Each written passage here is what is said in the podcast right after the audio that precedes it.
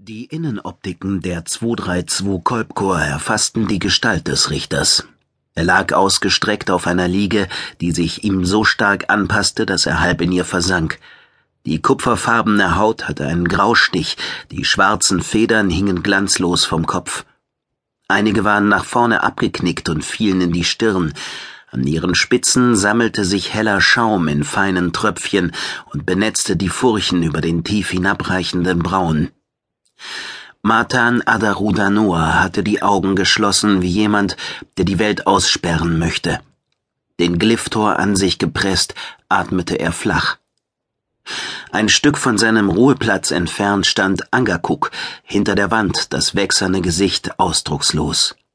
Die Wand war von innen her dunkel, von außen dagegen, auf Angakuks Seite, gab sie die Sicht frei.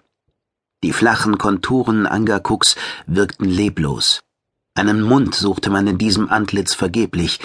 Das Kinn war um eine Handspanne verlängert, aufgebogen, verbreiterte sich und endete in einem münzgroßen Schalltrichter. Eine Weile schaute Angakuk reglos aus den Brombeeraugen, hinein in den Raum, aus dessen Wänden Essen wuchs, zu der Liege mit dem Richter. Der Ruheplatz war umgeben von bläulich schimmernden Transkrementen, die nach und nach schrumpften wie Früchte, die in der Hitze der Wüste ausdörrten.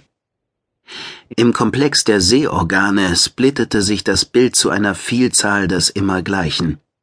28 dahinwelkende Richter pro Auge, 28 mal 100 Körner, die um das Siechlager verstreut lagen wie winzige nachtblaue Schrotkugeln.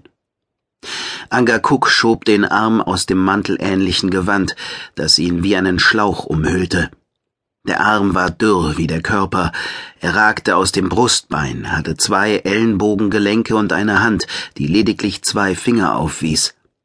Einer der Finger berührte die durchsichtige Substanz, und sie teilte sich wie ein Vorhang. Als Angakuk eintrat, machte er kaum ein Geräusch. Sein Fußklumpen war leise, bewegte den Wächter der Kolbchor wie auf einer Plattform in wellenartigen Schüben vorwärts. Trotzdem öffnete Matan Adarudanor die Augen und drehte den Kopf in Angakuks Richtung. Die Stimme des Richters war kraftlos, der sonst so selbstsichere, höfliche Ton der tiefen Erschöpfung eines uralten Mannes gewichen. Wie steht es um das Schiff? Angakuks Sprechtrichter pulsierte. Die Kolbchor zeigt Ausfälle. Es wird schlimmer. Ja, ich erkenne es an der Farbe. Sie schwiegen. Die Wände schimmerten matt mit einem rötlichen Stich. Ein Zeichen Skeptors, wie schlecht es um den Raumer und ihn stand. Die TT-Progenitoren arbeiteten mangelhaft der Angriff auf Jo hatte dem Schiff und seinem Gehirn schwer zugesetzt. Normalerweise wäre eine Wiederherstellung durch eine Ruhephase leicht möglich gewesen, doch sie hatten es eilig. Matan Adaru Danor senkte die Lider. Ausgerechnet jetzt, wo wir Luna gefunden haben. Wir müssen zwischenlanden. Das Schiff braucht Zeit für die Regeneration. Du weißt, was das heißt. Mein Agentum zerfällt. Der Richter umklammerte den Stab auf seiner Brust so fest, dass die Knöchel wie weiße Spitzen am Handrücken aufragten. Der Glyphtor war aufgeladen.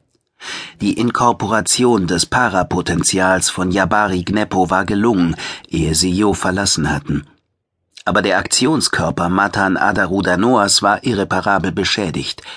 Es lag nicht nur an den Ereignissen auf Terra während des Prozesses gegen die beiden Kardinalfraktoren Rodan und Bostich sowie an den anstrengenden Taten auf Jo. Nein, das schiere Alter des Agentums war ein Problem. Das Gewebe zerfiel, immer mehr Missbildungen mussten hinausgeschafft werden wie Fremdkörper. Angakuk drehte sich, dass der Mantelsaum eines der nachtblauen Körner am Boden streifte. Ich sehe es, die Abkehr des Agentums ist unumkehrbar. Wir müssen eine Entscheidung treffen. Die Kolbchor oder du. Ein unmerkliches Zittern lief durch Matan Adarudanoa. Um die Sukzession zu sichern, ist es dringend erforderlich, Einkehr zu halten. Du stimmst also dafür, die Kontinuität der Agenti zu wahren. Du möchtest das Schiff und damit vielleicht auch mich opfern? Wie hoch ist die Wahrscheinlichkeit, dass zwei